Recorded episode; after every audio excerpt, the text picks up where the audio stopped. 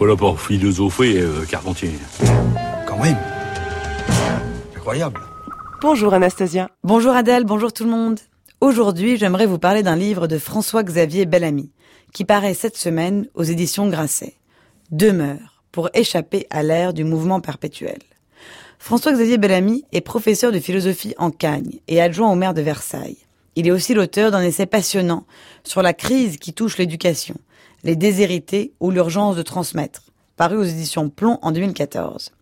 Avant d'en venir à sa nouvelle publication, je me permets de faire un peu de publicité pour son association Filia, qui organise tous les lundis des soirées de la philo, de 20h30 à 22h, au théâtre Saint-Georges à Paris. Chaque lundi soir, François-Xavier Bellamy consacre une heure et demie à une question précise ou à un auteur. Le tout forme deux cycles complets qui permettent de vivre ou revivre une véritable expérience de la philosophie. Je vous laisse vous rendre sur le site de l'association pour de plus amples informations. Mais revenons à l'essai Demeure pour échapper à l'ère du mouvement perpétuel que François-Xavier Bellamy publie cette semaine chez Grasset.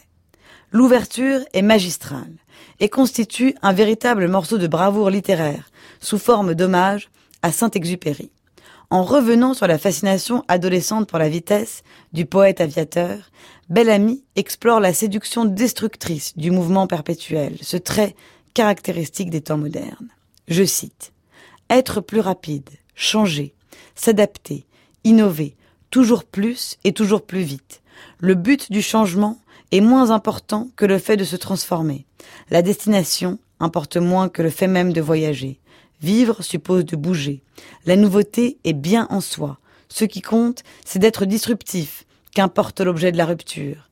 Être en mouvement est la vertu du moment. Être dynamique, littéralement. Être mobile, souple, flexible. C'est en partant de cette véritable méditation métaphysique sur le mouvement comme seul principe d'existence que Bellamy nous embarque dans une exploration philosophique magistrale, à la recherche du temps gâché, à suivre le mouvement, et ne pas chercher du sens. La question pourtant n'est pas nouvelle. Comme tout voyage philosophique qui vaut la peine, celui-ci commence au présocratique, au débat originel qui oppose au VIe siècle avant Jésus-Christ Parménide, le penseur de l'immobilité et de la stabilité de l'être, à Héraclite, le défenseur du mouvement, de la mobilité, du changement permanent. Absolu de l'être contre relativisme de la mobilité. Bellamy semble avoir depuis longtemps choisi son camp. Mais le voyage continue et apparaît Aristote, qui par un coup de génie métaphysique réconcilie les deux positions contradictoires en distinguant ce qui est en puissance et ce qui est en acte. La solution aristotélicienne s'impose pendant plusieurs siècles en pénétrant la théologie occidentale.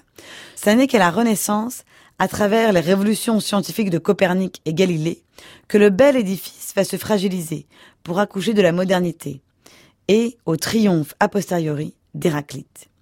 Or, si tout s'écoule, il n'y a désormais plus de lieu qui puisse constituer un but pour le mouvement. La crise de la modernité est là. C'est une crise intérieure, sourde, globale. Rapidement, le mouvement devient la valeur suprême.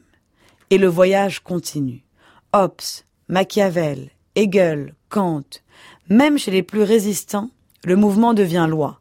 Notre attention ne doit plus se porter sur l'être, mais sur le passage. Ce qui avance est préférable à ce qui est immobile. Le progrès s'installe peu à peu comme nouvelle religion. Pour Bellamy, cette passion moderne pour le changement est une forme de ressentiment au sens nietzschéen, compris comme un refus d'accepter que les choses soient telles qu'elles sont, une incapacité maladive à accepter le réel et à le reconnaître. C'est au prisme de ce grand voyage que Bellamy propose de lire la crise systémique qui traverse notre époque. Il faudrait déconstruire notre fascination pour le changement, pour sauver la possibilité du mouvement. Habiter le monde et ne plus s'y abriter. Sortir du monde liquide et lui redonner corps. Le plaidoyer de Bellamy se résout d'une manière fulgurante. Il y a urgence à réenchanter. C'est la poésie qui sauvera le monde. Comme tout voyage littéraire qui vaut la peine, celui-ci se termine en Grèce, au bord de la mer Ionienne. Heureux qui, comme Ulysse, a fait un beau voyage. François-Xavier Bellamy nous y invite. Il nous faut retrouver notre Ithaque. En attendant de la retrouver, lisez Demeure pour échapper à l'ère du mouvement perpétuel paru cette semaine chez Grasset. Merci beaucoup Anastasia, votre chronique est à réécouter en ligne sur le site du journal de la philo.